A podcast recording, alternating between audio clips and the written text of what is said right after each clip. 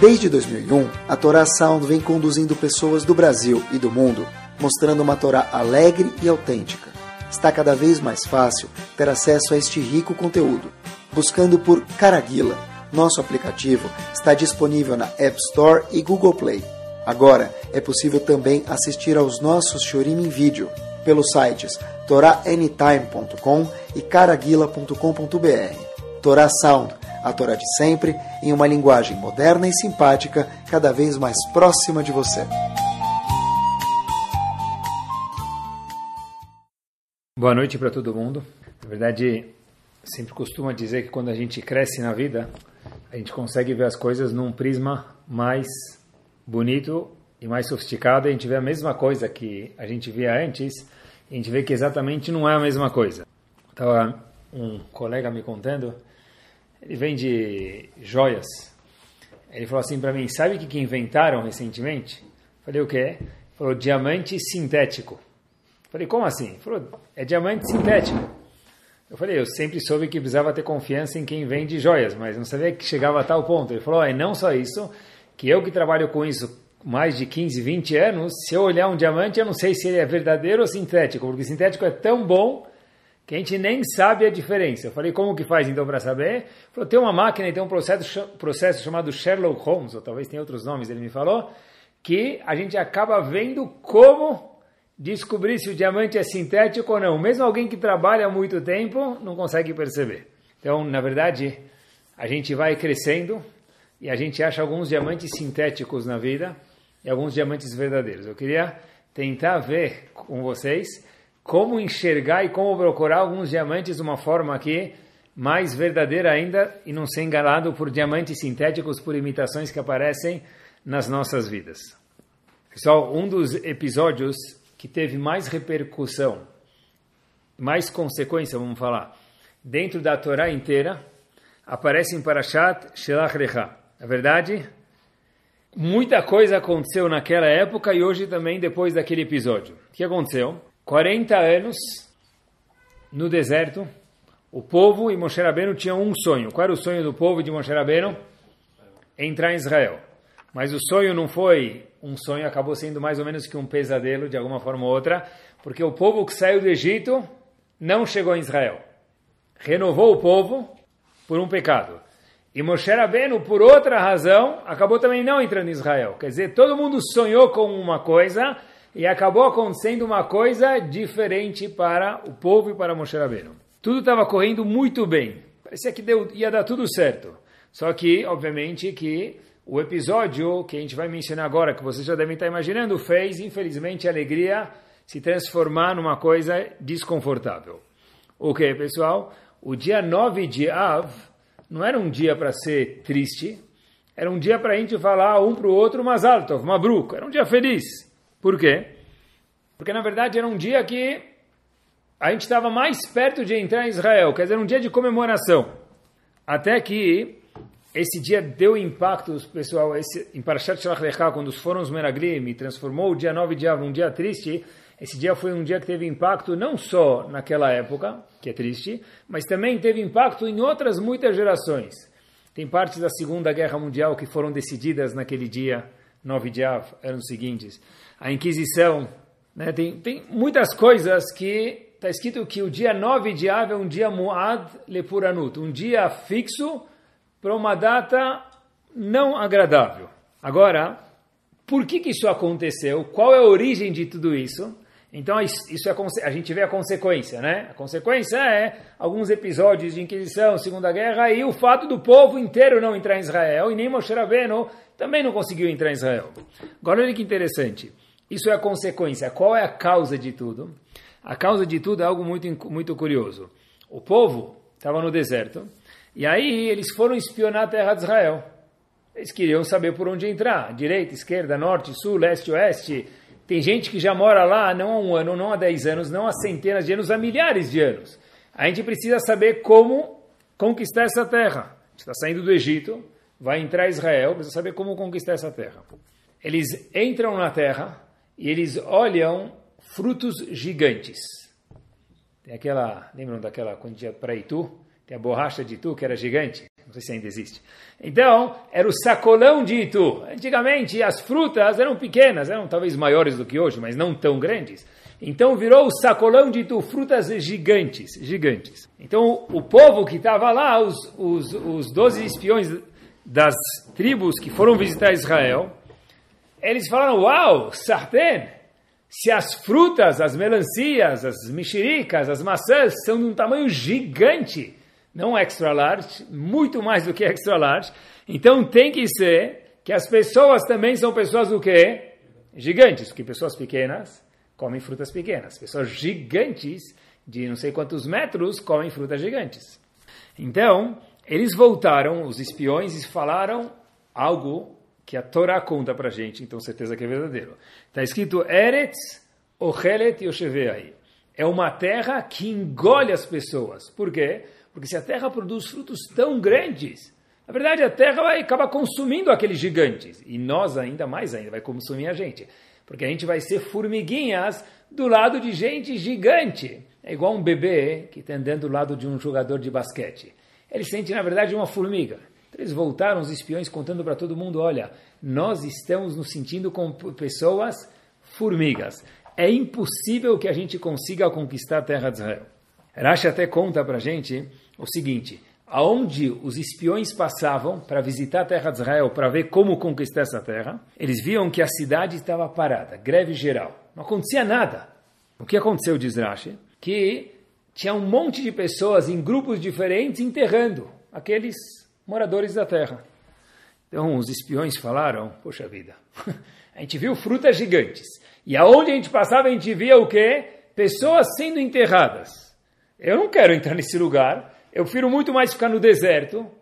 E não está nem calor no deserto, porque Hashem mandava o ar-condicionado de manhã, o aquecedor à noite. Estava tudo numa nice. Estava muito melhor. A gente falou: olha, da nossa parte, nós, 10 espiões dos 12, a gente prefere ficar no deserto. Aí depende, na verdade, vocês, povo, eles estavam reportando tudo isso que eles viram para o povo.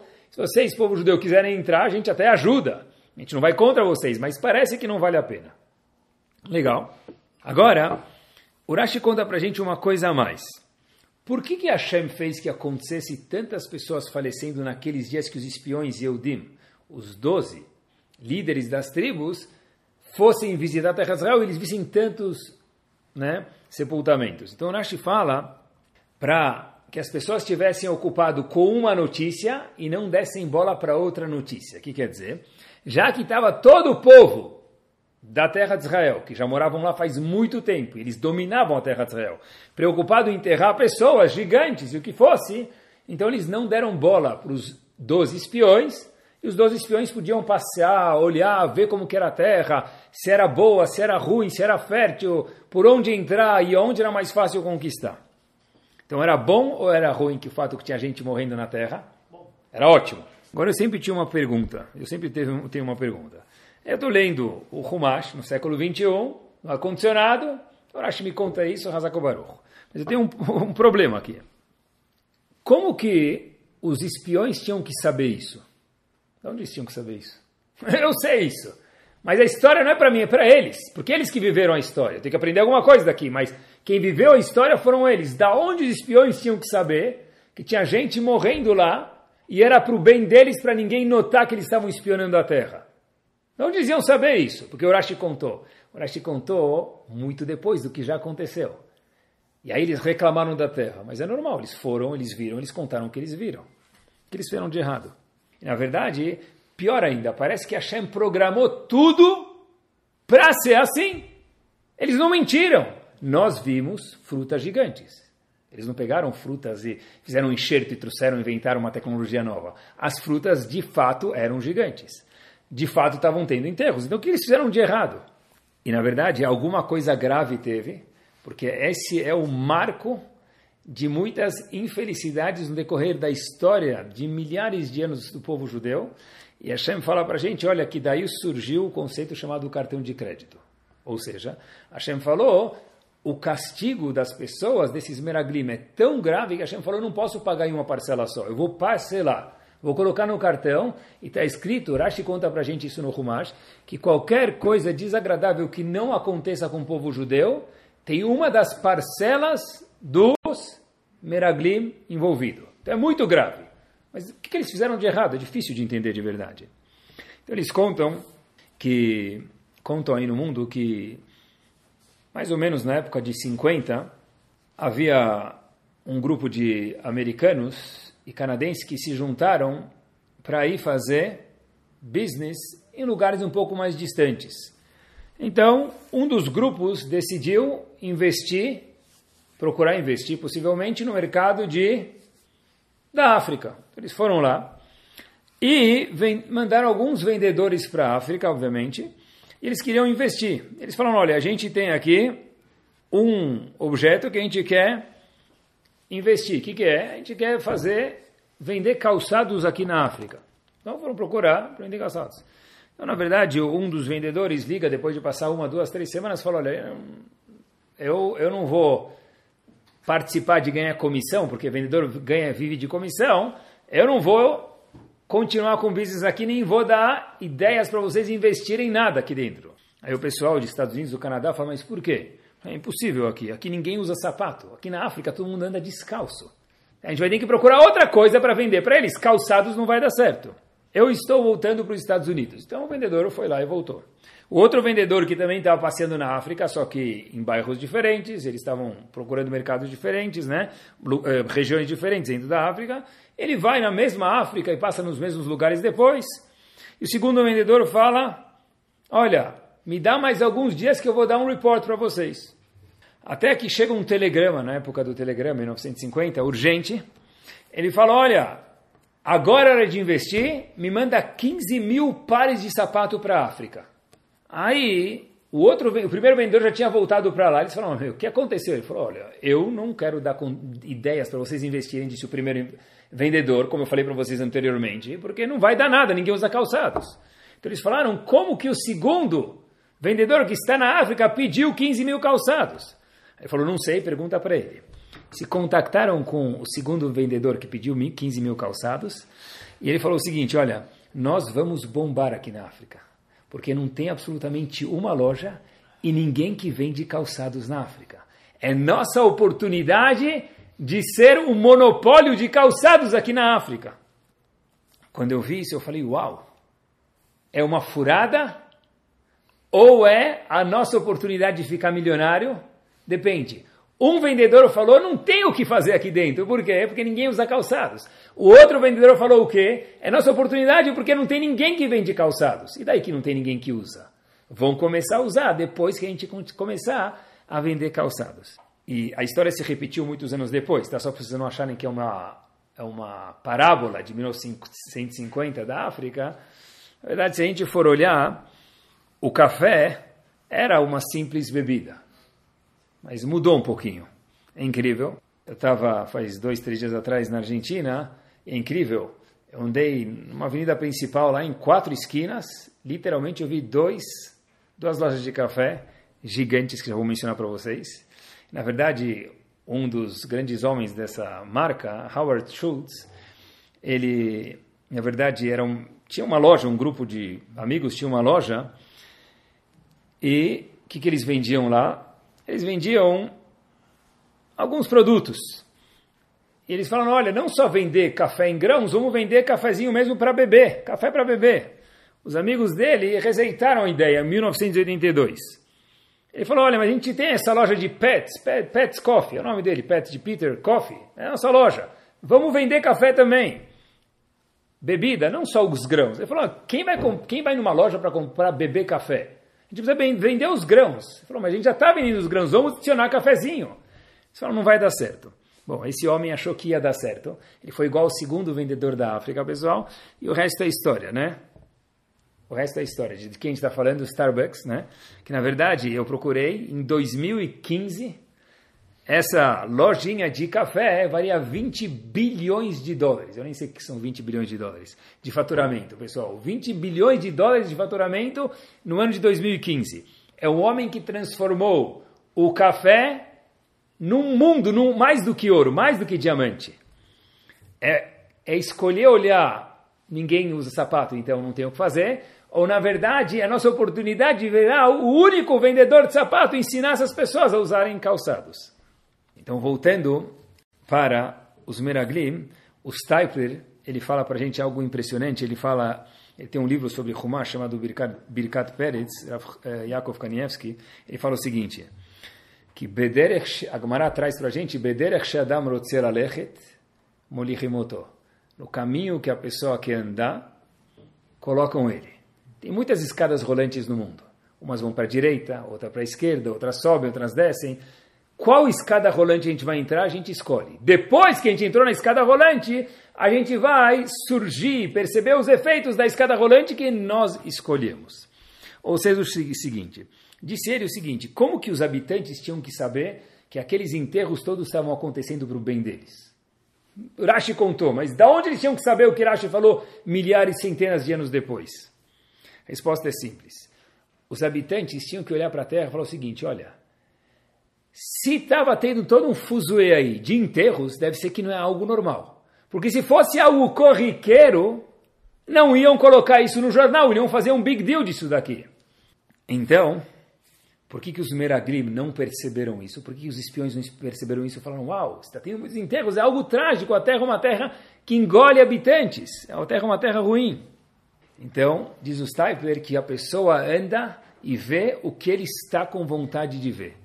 É algo impressionante. Alguns veem café como não tem o que crescer, outros vendem, outros veem África como um lugar que não tem o que fazer. E outros falam, não, aqui é a nossa chance de virar milionário aqui na África. Na verdade, a pessoa vê o que ela quer ver, pessoal. Ver... E, e, não o que está na frente dela. Os Meraglim tinham uma razão para olhar o cenário daquela forma. Eu queria, de verdade, ver algo que ia de se lambuzar literalmente. Olha que interessante. Os Meraglim queriam ver que a terra não era boa. No momento que eu quero ver que a terra não é boa, eu ajusto as minhas lentes, chamadas cérebro, para enxergar que a Terra não é boa. A gente nunca vai conseguir entrar lá. Mas Hashem fez de um jeito que eles deveriam enxergar que é para o bem. Mas não interessa. A pessoa não vê o que está na frente dela, a pessoa vê o que ele está predisposto a ver. Olhem como tem algo de se lambuzar, pessoal. No mesmo deserto, em outro momento, aconteceu, outra, aconteceu outro episódio. A gente acha que comida gastronomia judaica é coisa de novidade. Hotéis, kasher, Pesach, que a pessoa fica morrendo de medo que vai ficar sem comer e acaba engordando 200 quilos. Isso não é, mas a carne daqui é boa, a carne de lá é melhor. Isso não é novidade, não é novidade. No deserto já aconteceu tudo isso. Na verdade, somos frutos e consequências de história. O povo estava no deserto e todo mundo levantou a bandeira: We want meat now. Nós queremos carne, mas não pode ser carne, tem que ser agora tem que ser filé mignon, tem que ser daquele jeito, tem que ser barato, tem que ser fresco, tem que ser cortado do jeito certo. O povo pediu carne. Tá bom? Até que o povo falou para Hashem, para Moshe Rabbeinu, a gente não aguenta mais comer man. Quem quer ver man na vida? Ninguém aguenta mais man. Tá bom? O povo fala para Hashem e para Moshe Rabbeinu, obviamente, olha, a gente está lembrando agora, Hashem, de como a gente comia bem no Egito. Sério? Por isso que a gente quer carne, a gente não aguenta mais mano. Sério, o que, vocês comiam no Egito? Aí o povo falou para Moshe Rabbeinu, a gente comia pepino, cebola. Eu pensei que eles iam falar, a gente comia falafel, shawarma, pepino e cebola. Que ridículo. Mas foi isso que eles falaram. Tá bom? Agora, isso é o que a gente lê na Torá. Que eles reclamaram da comida e queriam carne. Mas, nossos sábios falam, é porque a gente lê uma coisa e a gente está vendo de um jeito, mas o jeito que eles enxergaram foi um pouco diferente. Por quê? Porque é ridículo que eles estavam reclamando do mani, queriam carne porque eles comiam cebola e pepino. Cebola e pepino não é nem gostoso. Mesmo que fosse uma cebola cozida, mas cebola? Talvez fosse outro tipo de comida. Então, nossos sábios falam o seguinte: eles estavam, na verdade, reclamando da comida, mas eles queriam dizer outra coisa. Está escrito na Torá que o povo naquela época estava reclamando da carne e do man, está escrito Bochim lemishpechotehem. Eles estavam chorando em família. Então o povo, os comentaristas falam chorando em família? Estavam chorando, quer dizer chorando em família. Quando alguém está descontente, ele chora, mas não em família. O que quer dizer chorando em família? Então Rashi fala, iskei mishpachot. O povo estava reclamando de alguma coisa familiar. O quê? Alarayot anesrot laem. Relações íntimas que foram proibidas. Até agora, até esse momento, o povo podia casar quem quisesse com quem quisesse. Nesse momento, o povo começou a ter proibições de quem não pode casar com quem. Então, na verdade, o que, que, estava desconfortável para eles, pessoal? O que, que estava desconfortável para eles foi o fato do quê? Foi o fato deles não poderem mais casar com irmã, com familiares, mãe, pai, sei lá, pessoas que eles podiam casar. Estava incomodando eles. Ah, então por que eles falaram que a gente quer carne? Por que eles reclamaram e falaram que a cebola do Egito era melhor? Eles falaram cebola, mas quiseram dizer o quê? Relações íntimas. Uau! Tá bom, a Torá deu uma dica. Bohim lemishpechotehem. Eles não queriam carne de verdade, era um pretexto. O problema não era o man de verdade, era um pretexto. O que, que estava incomodando eles de verdade? O fato que até agora eles podiam casar com quem eles queriam, podiam ter relações íntimas com quem eles queriam e agora não podia mais. Que a SEM restringiu. Então pergunta Rav Yaakov Kaminetsky, por que a Torá não fala na lata? Eles estavam reclamando, estavam incomodados que eles não podiam mais ter relações íntimas com pessoas que eles tinham antes e agora não podem mais. Por que os Meraglim, a Torá conta pra gente que eles reclamaram da cebola, do man e queriam comer carne? Fala a relação, fala a razão verdadeira. Pessoal, olhem que bomba. A Yaakov Kaminetsky aponta mais um ou dois episódios que isso também acontece na Torá. Os Meraglim, quando falaram, a gente nunca vai conseguir entrar na terra de Israel. O Zohar fala para gente, é famoso, que o que, que os Meraglim estavam querendo dizer? Na verdade, a gente vai conseguir entrar. Mas a gente não quer entrar, por isso que a gente vai fazer todo um report da terra de Israel, mesmo que é verdadeiro, mas é do nosso enfoque. Por quê? Porque aqui no deserto nós somos chefes. A gente senta na primeira fileira da sinagoga. Quando a gente passa, todo mundo levanta. A gente sabe a conta bancária de cada um. Vai entrar em Israel, um vai colocar o dinheiro no Banco Leumi, outro no Banco Apoalim, um vai entrar num, sentar numa sinagoga, outro noutra sinagoga. A gente não vai mais poder coordenar a conta das pessoas.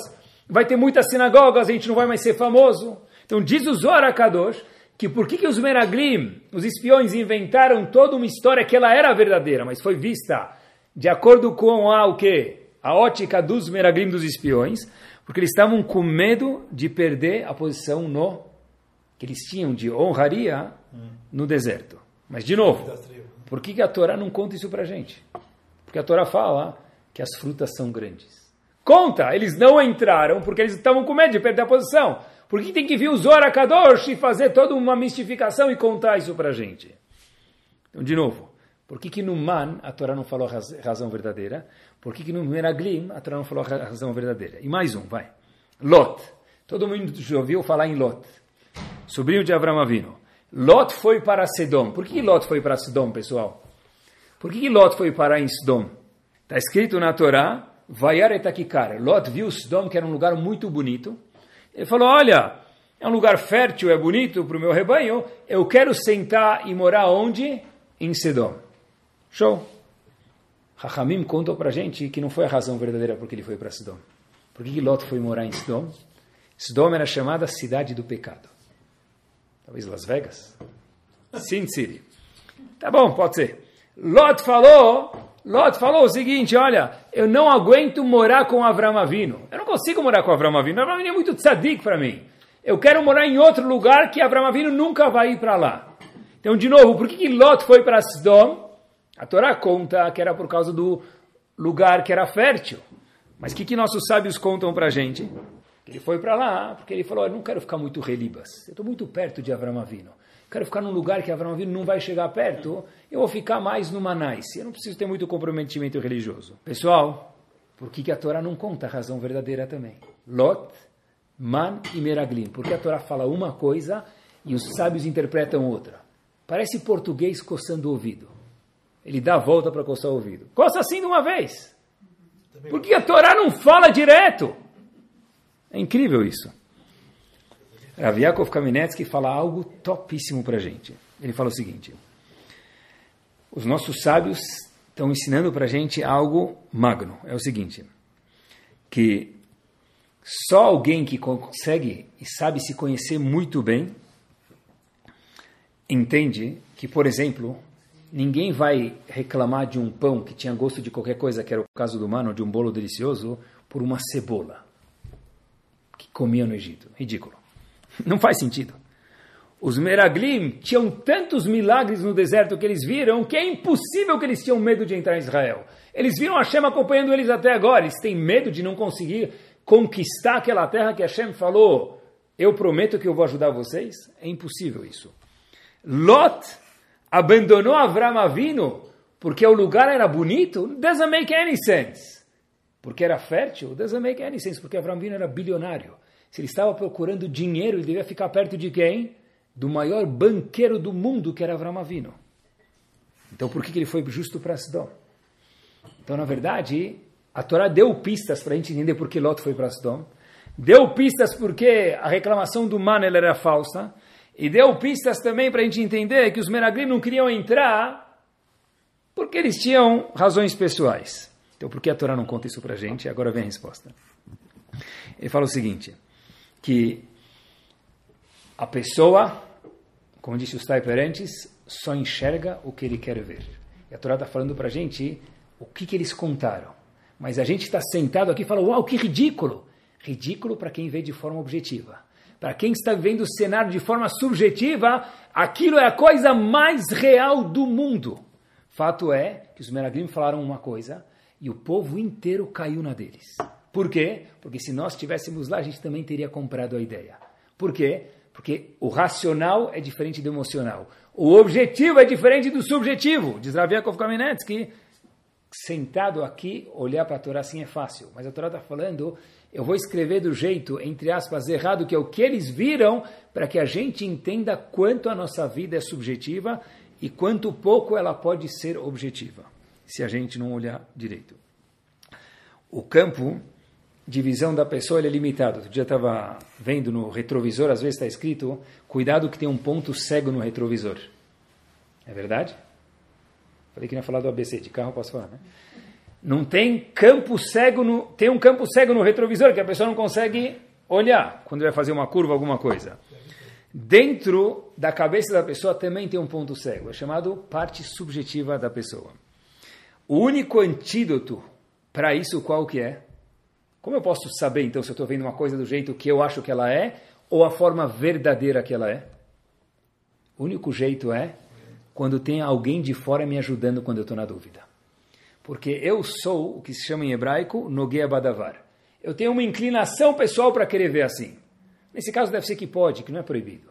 Nesse caso deve ser que pode pegar o dinheiro, não é proibido. Porque eu tenho, está mexendo com o meu bolso, está mexendo com minhas vontades, está mexendo com minhas ambições. Então quando eu tenho alguma pergunta e eu vejo que talvez eu preciso começar a racionalizar, ops, eu estou sendo subjetivo. Quem pode ser objetivo? alguém que está fora de mim. No caso de Lot, no caso do Man e no caso dos Meraglim, eles foram subjetivos. E não conseguiram se consultar com alguém fora. Então, na verdade, no caso, os três casos, a Torá conta para a gente o que eles viram e o que eles contaram para eles era mil por cento real. Só que faz a gente rir. Por quê? Porque a gente viu a história depois. Na verdade, a gente repete e revive a mesma história. Porque olha que interessante. Tudo na Torá precisa de dois testemunhos. Moshe Rabbeinu Podia ser um testemunho ou não podia ser? Tinha alguém mais kasher do que Moshe Rabbeinu para testemunhar qualquer coisa? Agora, depende. Se Moshe Rabbeinu quisesse testemunhar que o irmão dele, Aharon, estava casando, não servia. Por que não? Moshe Rabbeinu vai mentir? Claro que não. Mas é uma das realidades do mundo.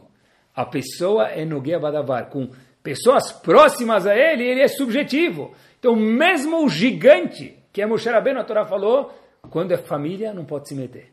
Porque é, é subjetivo isso. Então não é, um, não é um defeito da pessoa. É uma coisa normal do mundo. Às vezes, eu acho que essa é uma das funções do cas no casamento, a mulher consegue ajudar o marido, eu falo no meu caso, a enxergar a situação de uma forma mais objetiva. Eu falo, marido, olha, nesse caso, está fazendo muito drama de pouca coisa ou pouco drama de muita coisa. Porque eu estou dentro e eu não consigo enxergar. Eu falo da minha pessoa. Às vezes alguém fora, no caso. Minha esposa, ela pode falar para mim, olha, espero que a esposa de vocês também. Poxa vida, nesse caso aqui, acho que talvez vale a pena ou não vale a pena. É alguém de fora. Eu vi que tem quem diz, é uma coisa curiosa, pessoal, olha até onde isso vai. Darwin falou que o homem veio do macaco. É verdade. Se você tem um prisma que o homem é meio macaco e tem semelhanças entre o homem e o macaco, você vai entender que o homem veio do macaco. Nenhum raham falou que o homem veio do macaco. Por quê? Porque não tinha intuição de querer ser um macaco para poder achar semelhanças que existem fisicamente e induzir eu a pensar, a minha pessoa a pensar que o homem veio do macaco. A pessoa no mundo enxerga o que ele quer ver.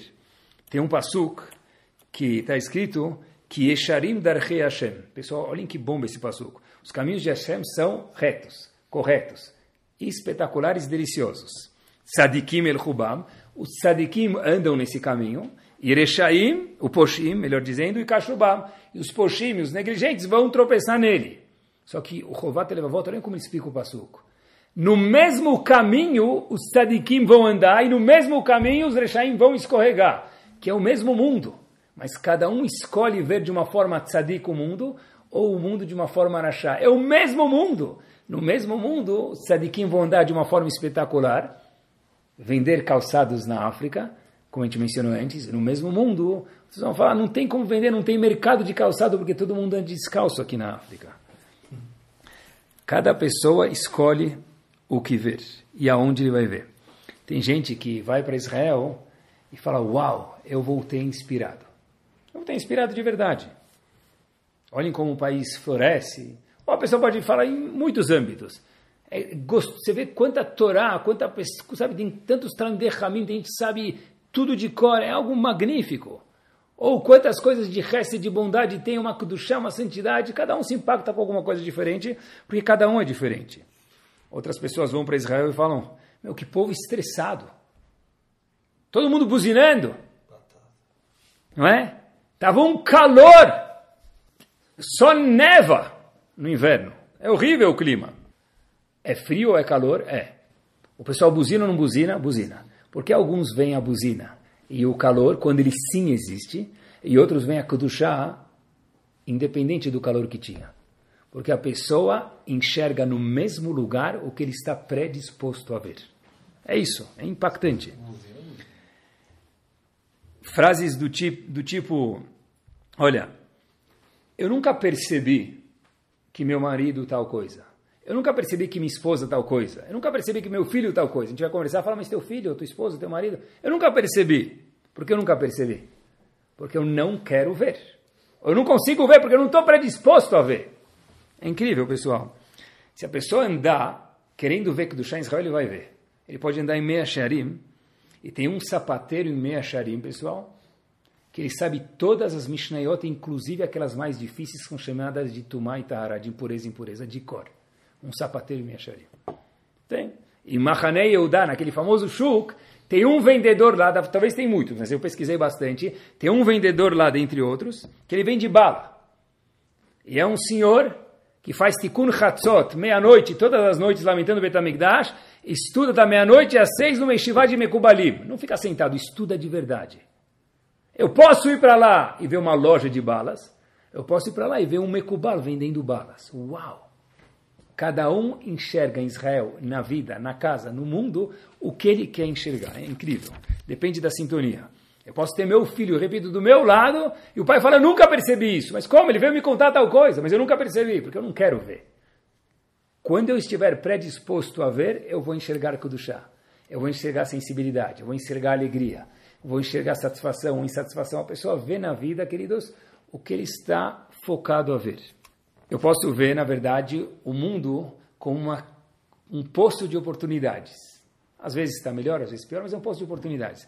Ou eu posso ver o mundo como uma crise eterna. Está sempre ruim, nunca esteve bom. Eu sempre volto a dizer para vocês: nunca esteve bom.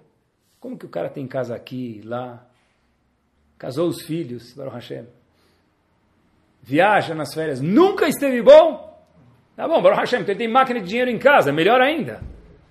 Como que, de novo, é uma predisposição de como olhar para a vida, pessoal, é incrível isso. Eu posso olhar para a minha vida, puxa, minha vida está é, difícil, estou com alguns obstáculos. Ou posso olhar, eu estou com alguns trampolins para poder crescer um pouco mais. Tomare que eu passe esses trampolins e fique mais suave. mas eu vejo como chatice oportunidade de crescimento. É incrível. Né? O casamento é incrível. É uma perseguição ou uma oportunidade para o homem e a mulher melhorarem. Ah, mas ela não é exatamente igual a mim. É isso assim, por isso que Hashem fez assim, exatamente por querer. Para melhorar as midot.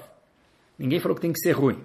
Dá para olhar para o mundo de uma forma ou da outra. Quem escolhe como olhar, diz o Chovat Levavot para a gente no Pasuk, Tzadikim El Chubam. Os tzadikim vão andar no mesmo mundo. E Poshim, as pessoas negligentes que não fazem a vontade de Hashem, vão olhar para o mundo de outra forma. No mesmo mundo. Como a gente define a palavra sucesso, pessoal? Eu acho que também depende do prisma da pessoa. O que quer dizer sucesso? Todo mundo, é o sonho de qualquer pai e mãe, ver meu filho feliz. É o sonho de qualquer pai e mãe e avó também, ver meu filho, meus netos bem-sucedidos. Agora, uma pergunta que tem que se dizer é qual a tradução da palavra feliz ou bem-sucedido. Porque uma pessoa que bebe 20 latinhas de cerveja, mesmo os bequi, vai, mesmo quem é expert em bebida, se é que tem algo assim, com 20 latas que já dá para ficar meio. Ele está feliz. Se eu defino felicidade, eu não sei, o que quer dizer felicidade? O que quer dizer ter filhos e netos com sucesso? É fama? Eu não sei, se eu vou olhar para muitos famosos e ver quantas vezes eles casaram e como terminou a vida deles, em que idade, como que eles terminaram, eu não sei se é isso para mim a definição de sucesso. Definição de sucesso é só dinheiro? Não sei. Cada um vai escolher. A tradução e que todo mundo quer, que Hashem colocou na pessoa é eu quero meus filhos sucedidos, e todo mundo quer isso. Quem fala que não quer, porque não se conhece, é mentiroso. Ou, e também eu quero meus filhos felizes. Agora, qual a tradução de feliz e sucesso? Cada um escolhe olhar as coisas e definir palavras do jeito que a gente vai crescendo e vivendo, pessoal. É incrível. A gente sabe de verdade que só dinheiro, dinheiro é indispensável na vida, a Torá nunca é contra, mas não dá para ser o cifrão a única coisa que conduz minha vida. A gente sabe disso. E às vezes, pessoal, quanto grande é o Yetzirará da pessoa na hora dele casar os filhos. Então, mas aqui ele tem um pouco menos. Mas, de novo, na hora que fechar a porta do quarto, ele e minha filha, ou ele, ela e meu filho, quem vai ser que vai estar com eles? Mas ele tem mais um milhão. Mas, de novo, Vai casar com dinheiro ou com a pessoa? Que midota a pessoa tem? Que tipo de filhos ele, ele ou ela vão cuidar? Que tipo de netos eu vou ter? De novo, como eu defino sucesso e felicidade? Depende do prisma que eu enxergo. Então, a Torá veio contar para gente o que eles falaram nos Meraglim, Lot, é o que eles falaram, mas deep down não era isso. Por quê? Porque a pessoa enxerga o que ele quer ver em cada situação. Eles contam que tinha, já que a gente mencionou antes Starbucks, eu vou falar Starbucks, mas eles contam que tinha um Yodi numa loja de café, vamos falar Starbucks, vai. Ele estava sentado lá lendo o jornal. Aí o colega dele viu que esse era um Yodi amigo, e ele vê que ele estava lendo o jornal árabe. Ele falou, eu sei que você sabe ler árabe, mas por que você está lendo o jornal árabe? É um jornal americano, um jornal de Yehudim, por que você está lendo justo um jornal árabe? Então, esse Yehudi fala, eu já cansei de ler jornais judaicos. Ele falou, por quê? For ler jornal judaico, está escrito judeu é perseguido, Israel ataca não sei quem, assimilação atinge recorde. Eu não aguento mais ler essas coisas. Pobreza nos bairros religiosos em Israel. Eu não aguento mais ler essas mesmas manchetes. Falou, então o que você está fazendo? Lendo o jornal árabe fica melhor? Ele falou, claro. Judeus controlam a economia, judeus são donos de banco, controlam o mundo, atacam. Eu me sinto muito melhor. As notícias são bem mais gostosas quando eu vejo em outra perspectiva. E é verdade, pessoal. Aqui não é propaganda de jornal árabe. Mas a mesma manchete pode ser vista de duas formas. O mesmo mundo pode ser visto de duas formas. As mesmas palavras. E o que quer dizer valores? Eu quero ter uma casa de valores. O que quer dizer valores? O que quer dizer valores? Quais são os meus valores? Que tipo de valores eu passo para os meus filhos? O que eu falo em casa? Todo mundo tem valores. Pessoal, mesmo pessoas que infelizmente não tiveram oportunidade de ter cultura também querem ter uma casa de valores.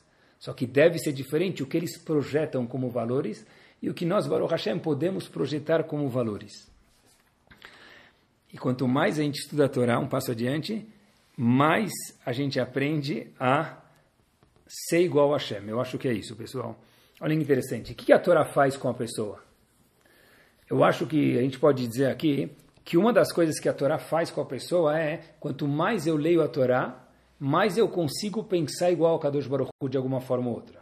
Dá para pensar igual a Hashem? Dá, porque a Torá, a Gemara, as Mishnayot, tudo é um scanning na cabeça de Hashem. É o, é o raio-x no cérebro de Hashem. Hashem deu isso para a gente. Então, quanto mais eu entendo como pensar, eu acabo sem perceber que eu estou pensando igual a Hashem. Eu estou sendo mais objetivo. Eu ainda preciso de alguém que pode me olhar de vez em quando, como a gente mencionou antes. Mas a Torá faz com que a gente possa olhar o mundo de uma forma mais objetiva, vamos chamar assim, da forma com a qual a Kadosh Baruch quer. Eu vi tem um filósofo francês, para ficar um pouco mais culto, o vai, chama Michel de Montaigne. Ele falou, olha que interessante, pessoal, ele falou uma frase muito, olha que bomba, tem tudo a ver com o que a gente está falando hoje. A palavra é metade de quem a pronuncia e metade de quem a ouve. Olha que verdade. Ele falou tal coisa. Um escutou assim, outro escutou assado. Poxa, eu, eu vi o discurso lá do presidente, do vereador, do governador, do síndico, de quem for, estava otimista. Falei, que otimista? Ele está tá horrível, está pessimista. A palavra é metade de quem a pronuncia e a outra metade de quem a ouve. Duas pessoas escutam o mesmo discurso, leem a mesma manchete e cada um enxerga outra coisa. Por quê? Depende não dos olhos, pessoal. Depende da peça que está atrás dos nossos olhos, que é nosso cérebro Akadosh. Eu vi sobre um grupo de alcoólatras anônimo. Você fica lendo essas coisas? Eu, na verdade, não fico lendo essas coisas, mas tudo que eu leio e acho que é interessante, eu guardo porque eu sei que algum dia eu vou acabar usando em algum shiur. E olhem que espetacular. Tinha um grupo de alcoólatras lá. Aí, um orador veio, eles contam, e vi numa manchete, um orador veio contar algumas coisas, algumas uh, estatísticas para esse pessoal que bebia para reforçar para eles quanto que é importante não voltar a beber, e quanto que é grave beber e pode fazer mal. Então, ele fez um, um, um experimento na frente, quer dizer, orador na frente desses alcoólatras, aí, ex-alcoólatras, né? Ele colocou uma minhoca numa garrafa de álcool, de vodka, jogou a minhoca lá dentro. E esperou alguns poucos segundos e a minhoca parou de se mexer. Ou seja, em outras palavras, ela Kadish, parou de existir. Eles falaram, olha, o que queria mostrar para as pessoas? Olha quanto álcool faz, até uma minhoca não consegue sobreviver lá dentro. E aí ele perguntou para esses alcoólatras, o que, que vocês aprendem disso? Que eu não quero dar minhas conclusões, eu quero que vocês tirem as próprias conclusões disso. Um dos alcoólatras presentes falou a coisa mais espetacular do mundo. O que, a gente aprende disso? Simples. Quem bebe vodka não terá minhocas vivas no estômago. E de fato é verdade. Ele não errou, mesmo que esse não era o intuito. Cada um enxerga o que quer ver no mesmo cenário. É impactante. Eu procurei também. Vocês sabem que tem, tem uma expressão em hebraico chamada Chaval alazman. Chaval alazman quer dizer perda de tempo. Mas já faz algum tempo em Israel, eles usam isso como é. um trocadilho. Eles falam, as marcas de tempo, quer dizer, uau, é muito bom. Um Bahur que estava estudando Torá, ele estava crescendo bastante. Ele foi perguntar para Chaim Kaniemski, falou, Rav, eu estava com um sonho de abrir uma pizzaria, eu queria saber se agora é o momento. Ele foi se interagir, viu que o menino estava estudando, estava crescendo, falou para ele, Chaval Lasman. Ou seja, perda de tempo esse jovem abriu uma pizzaria chamado Chaval Alasman, escreveu com Askama, com a aprovação do Rav Chaim Kanievski. Ele escutou o segundo Chaval Alasman, o quê? Uau, espetacular, não perda de tempo. É o mesmo Chaval Alasman. Eu já estou indo lá no Rav para escutar o quê? Que eu tenho que abrir a pizza. Então, não só que eu vou abrir a pizza, que eu vou chamar a pizzaria de Chaval Azman, e vou falar com Askama, com approval do Rav Chaim Kanievski. Pessoal, todos nós vemos o que nós queremos ver. É isso mesmo.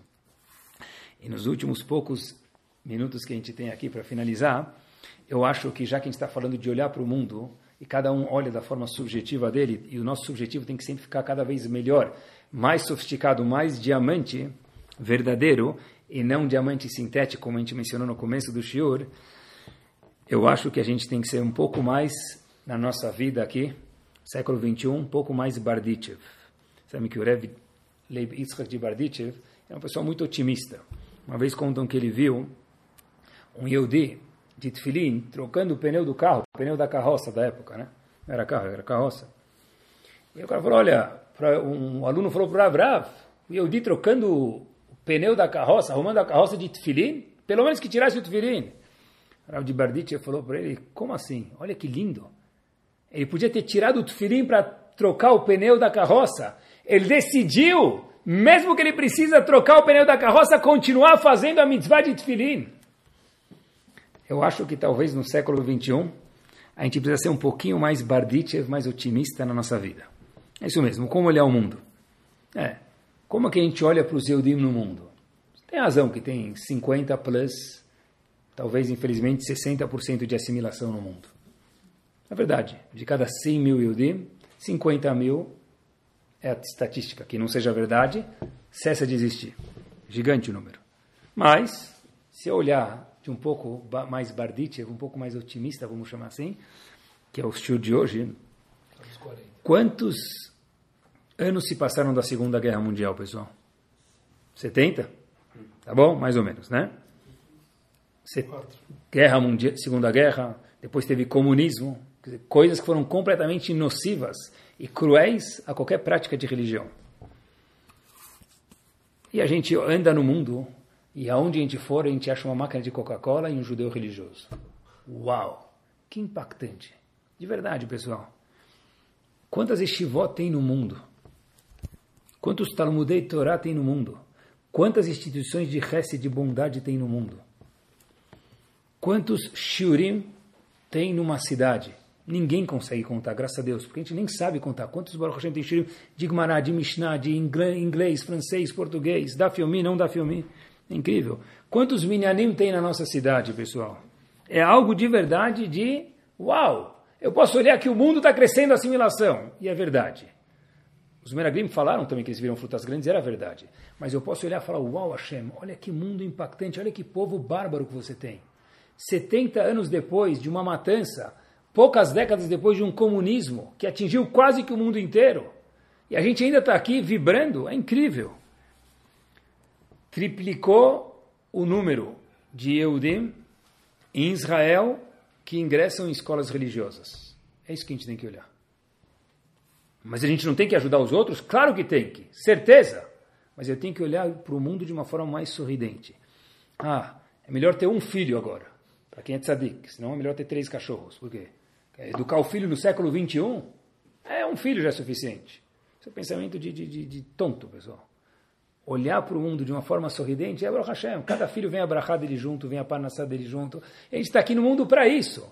É olhar para o mundo com um sorriso de verdade. Isso é, talvez, um, uma das epidemias do século XXI é ficar um pouco mais deprê, mais pessimista. Tem que, o Yehudi não pode.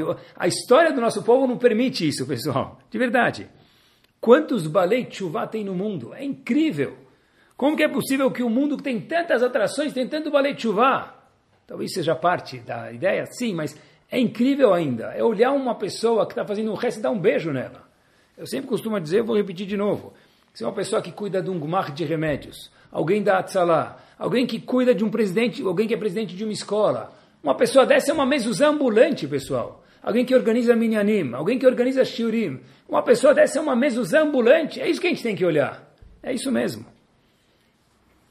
Outro dia eu estava num outro lugar que não é aqui, eu tinha viajado, faz um mês atrás, vai, eu estava em Nova York e eu fui para Borough Park fazer uma coisa que eu tinha que fazer. E eu olhei, eu falei, uau, eu comecei a chorar de verdade. Eu falei, como é gostoso ser um Yehudi.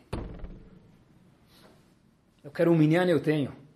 Eu quero pedir uma dica para alguém, entra numa loja, ele vê que eu sou Yehudi, sou, ele me ajuda. Ele nunca me viu na vida. Podia falar, I'm busy, go home. Ele me ajuda vontade de chorar de verdade com lágrimas. Eu fiquei, falei, uau, como é gostoso ser Yudi. Se eu não tenho onde comer no Erev Shabbat, eu vou num Cris, eu me infiltro lá e falo, por favor, alguém me ajuda, eu vou acabar achando um lugar. Não sei se vai ser bom ou não vai ser bom, mas alguém vai te convidar. Pessoal, isso é um Yehudi, é um povo que de verdade tem que olhar não para o nosso povo somente, para a nossa vida de uma forma, eu acho que mais otimista ainda. Eu vou me aventurar a falar para vocês de novo e acho que é um ponto que pega, eu sei que é difícil, etc. E com isso a gente termina. Quando vem um shaliach arrecadar dinheiro, eu tenho o meu master que eu vou dar. Eu preciso ter. Se eu não tenho, eu preciso ter. Tem que ter uma caderneta. Depois, se você não está com o como que eu faço isso? Eu tenho meu income, eu tenho que dar 10% de macer pelo menos, ou homesh. Isso é um must.